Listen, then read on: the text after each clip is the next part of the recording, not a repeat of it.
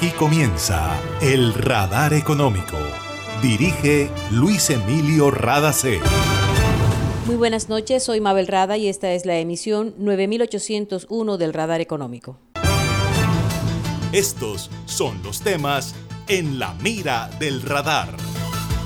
Los colombianos no estamos preparados para la reforma tributaria en medio de esta crisis, dijo la Federación Nacional de Comerciantes, FENALCO.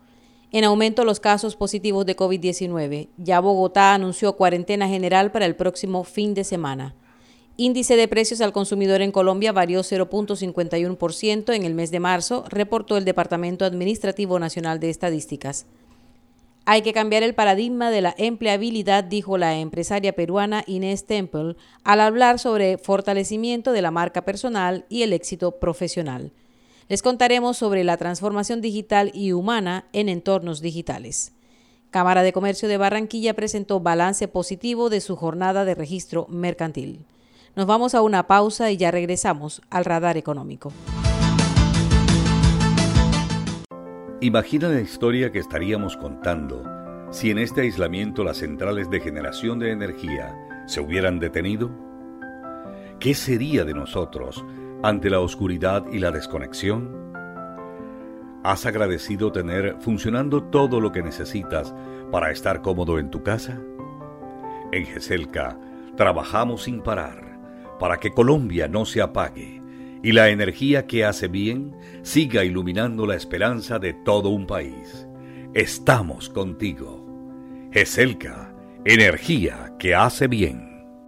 En Gases del Caribe seguimos trabajando para ti. Sin moverte de casa, realiza el pago de tu factura, consultas, duplicados y trámites en línea a través de nuestro portal web www.gascaribe.com y sigue disfrutando en familia de los beneficios del gas natural. También puedes pagar en los puntos de recaudo Efecti, Supergiros, Baloto, RappiPay y corresponsales bancarios. Nuestro compromiso es estar contigo. Pagar la factura es tu responsabilidad. Gases del Caribe Estamos contigo. Vigilado Superservicios. En el radar le contamos lo que está pasando en la economía. Los colombianos no están preparados para la reforma tributaria anunciada por el Gobierno Nacional, dijo la Federación Nacional de Comerciantes, FENALCO. En un comunicado a la opinión pública, el presidente del gremio, Jaime Cabal, dijo que ni la pandemia ni las restricciones derivadas de esta coyuntura están cerca de acabarse y por ello la reactivación económica está bastante lejos. Cabal dijo que a la incertidumbre por el aumento de restricciones a la movilidad y el funcionamiento de negocios, ahora se suma la amenaza de más impuestos. Agregó que no hay condiciones económicas y sociales para tramitar una reforma impositiva. Fenalco dijo que aún no se conoce el texto de la reforma, que no se sabe cómo es que el gobierno va a aportar con el recorte de sus gastos, pero que lo único que está claro es que empresarios, empleados y consumidores verán cambiar las reglas de juego. El mensaje a la opinión pública de Jaime Cabal, presidente de FENALCO. Desafortunadamente, ni la pandemia ni las restricciones a la actividad productiva están cerca de acabarse, como estamos viendo. Mientras tanto, la reactivación de la economía colombiana está lejos de llegar. Creemos que en las actuales circunstancias no es prudente y es muy preocupante adelantar una reforma tributaria con un tejido empresarial vulnerable y obviamente con un golpe a los bolsillos de los colombianos. El índice de precios al consumidor en Colombia en el mes de marzo fue de 0.51%, reportó el Departamento Administrativo Nacional de Estadísticas, DANE. Este comportamiento comparado con el mes de febrero se debió a la variación mensual de las divisiones de alojamiento, agua, electricidad, gas, otros combustibles, alimentos y bebidas no alcohólicas.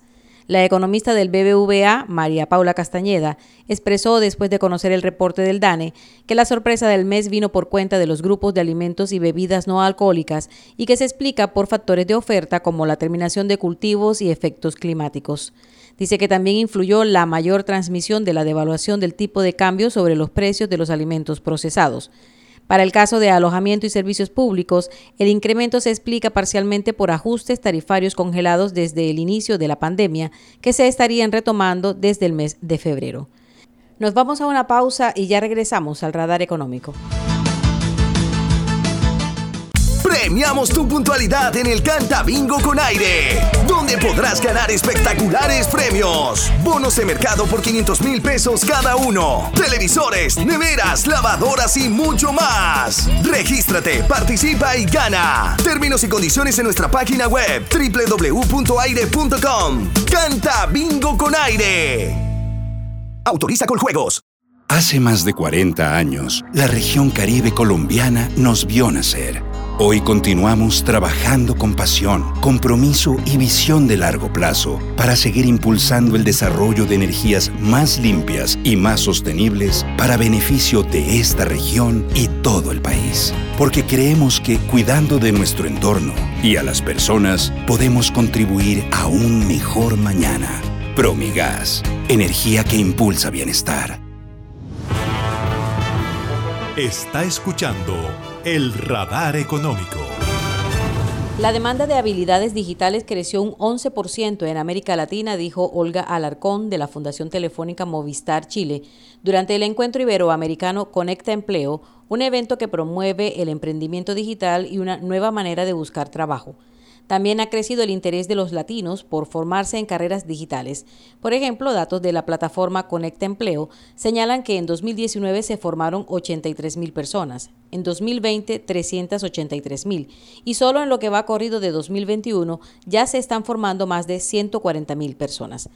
La pandemia le dio un vuelco al mundo en todos los ámbitos, salud, educación, trabajo. Prácticamente ha obligado a pensar y a hacer todo de manera diferente y eso, lógicamente, ha influido en las preferencias en formación, especialmente porque la transformación digital que vive el mundo entero demanda nuevas habilidades. Olga Alarcón dijo que el mayor interés de capacitación se concentra en marketing digital, gestión de proyectos con metodologías ágiles y creación de contenidos, y destaca la importancia del trabajo conjunto que están haciendo la empresa privada y el sector público. Escuchémosla cuando intervino en la charla sobre transformación digital y humana en entornos digitales durante el encuentro iberoamericano Conecta Empleo. Clave, fundamental, esta articulación y esta alianza público-privada para el mayor impacto en este mayor impacto, ¿qué es lo que buscamos y qué es lo que queremos? Que todos los que estamos aquí difundamos lo que aquí existe. Primero, porque es gratuita y es de calidad. Aquí también hemos aprendido que la, existe también una, alta convergencia entre lo que es gratuidad y lo que es gratuito y calidad. No tiene por qué aquello que no es gratis ser malo, por el contrario. Por otro lado, la ubicuidad del contenido. Estos contenidos permiten acceder y ser, y ser valioso no importa dónde estés. Por eso también lo relevante, no importa si lo estudias en Europa, lo estudias en Latinoamérica, el contenido es clave para, tu, para incorporarlo dentro de tus habilidades eh, más importantes que hoy día está demandando el mercado. Y por otro lado también tremendamente valioso, democratización del acceso. En este punto central, entender que aquí no hay barreras de acceso. Por un lado, tenemos personas que la única condición que sean mayores de 18 años por un tema de privacidad de su información, porque están ingresando a plataformas que son abiertas. Por lo tanto, democratizar el acceso donde las barreras son prácticamente cero es una oportunidad que vemos, que hemos aprendido y que además ha sido de éxito la velocidad de la transformación digital que estamos viviendo dejó expuesta la falta de personal con habilidades digitales y se necesitan miles de programadores en América Latina. Es casualmente uno de los obstáculos más grandes que tienen las empresas a la hora de contratar personal porque es difícil encontrar capital humano calificado. La digitalización ha sido esencial para la supervivencia de las empresas en esta etapa de crisis que se vive como consecuencia de la pandemia por el COVID-19. La crisis por la pandemia, además de obligarnos a mirar el mundo de manera diferente, ha traído situaciones estresantes y al mismo tiempo grandes retos. Mucha gente ha perdido su trabajo, pero también muchos otros encontraron trabajo en medio de la pandemia. La empresaria Inés Temple, presidente de la empresa peruana LHH, dice que es necesario cambiar la mentalidad sobre la empleabilidad y abrirse a las nuevas posibilidades de éxito profesional, teniendo un nuevo enfoque sobre la marca personal. LHH es una empresa peruana que ayuda a ubicar laboralmente a profesionales de todas las áreas, que no se limita a ayudarlos a encontrar trabajo, sino que los motiva a ser mejores y desarrollar todos sus potenciales.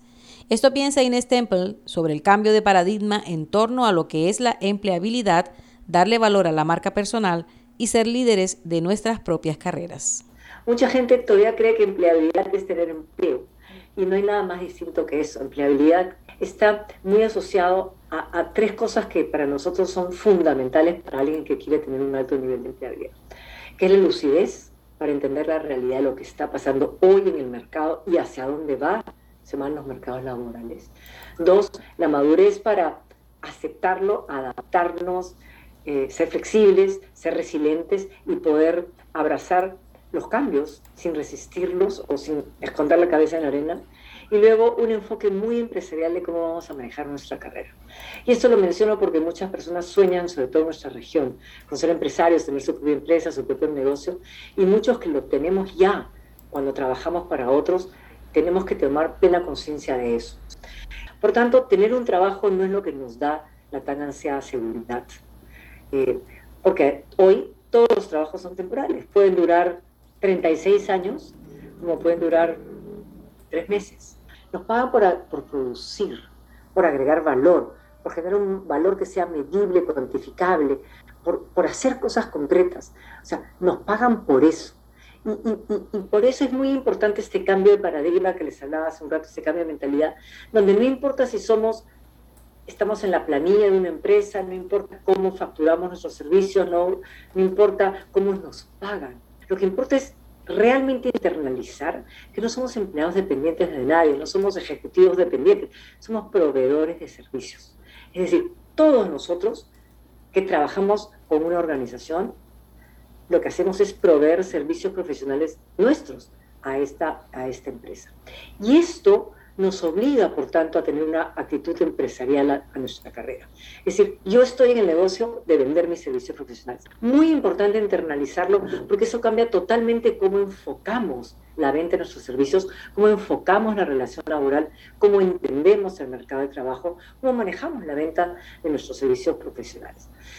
Y esto porque el objetivo es tener siempre demanda para nuestros servicios, es decir, que hayan clientes, organizaciones, empresas que quieran comprar nuestros servicios. Si ya estamos trabajando, pues que quieran seguir comprando, los que se renueve ese contrato emocional permanentemente donde digan, es una persona con la que quiero seguir contando.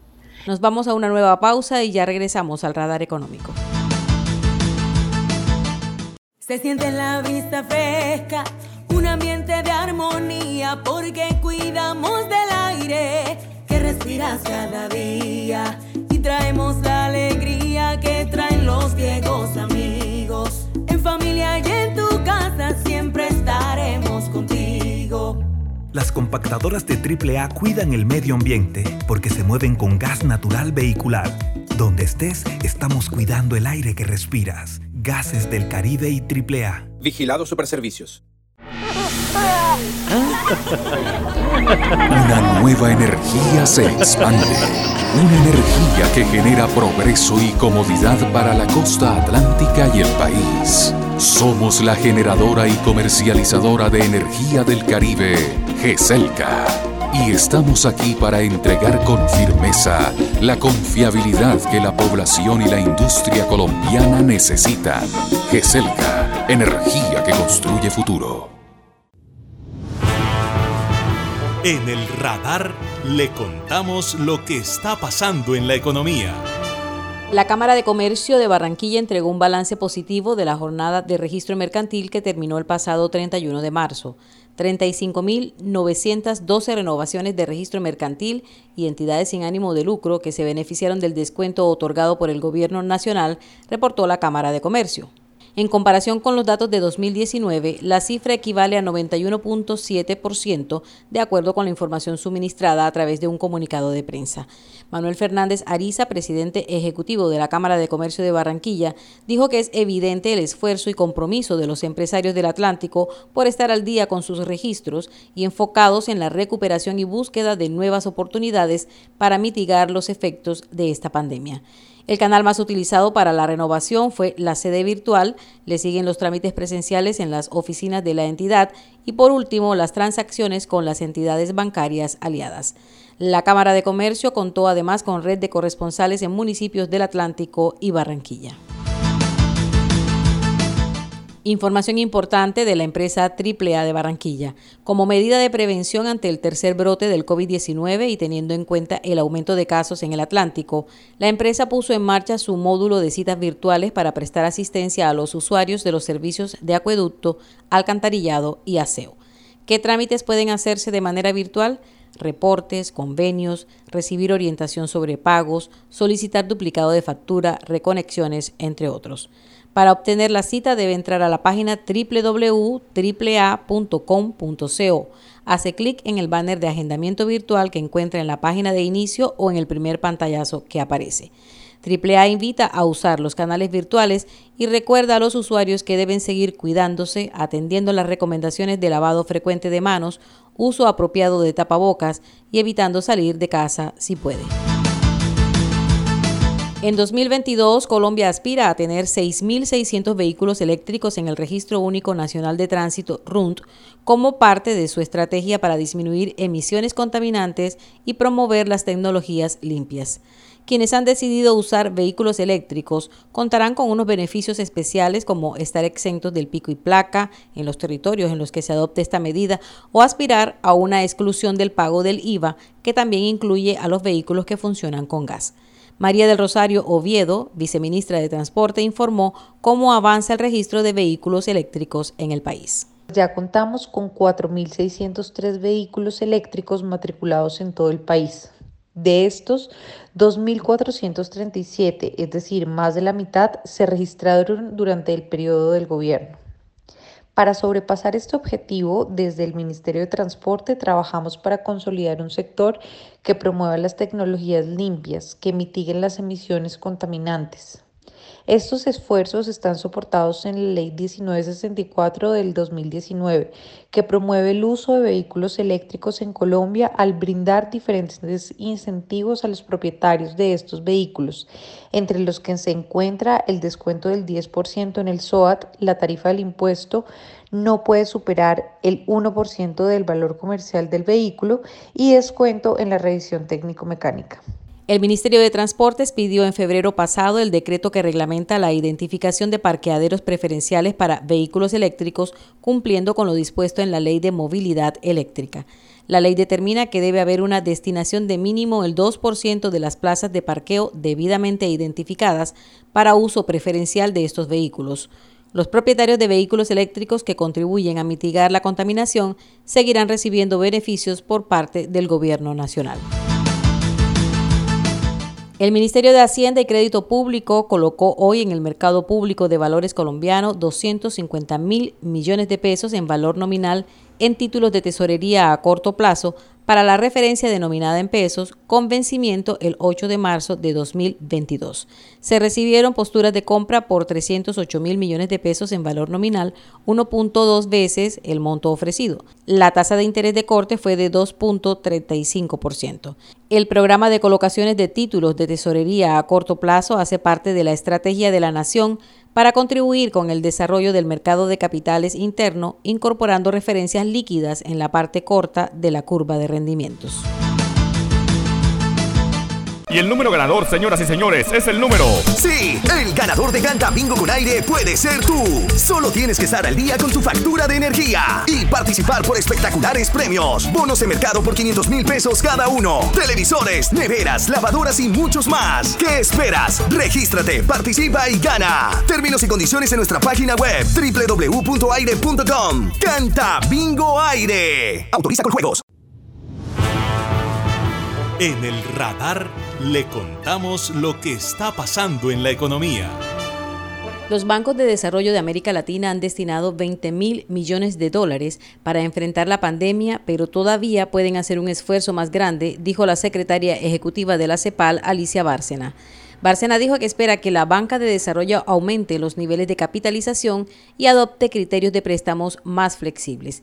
La secretaria ejecutiva de la CEPAL participó en la reunión Desafíos de la banca de desarrollo en la reactivación económica y el impulso regional, organizada por la Asociación Latinoamericana de Instituciones Financieras para el Desarrollo, ALIDE.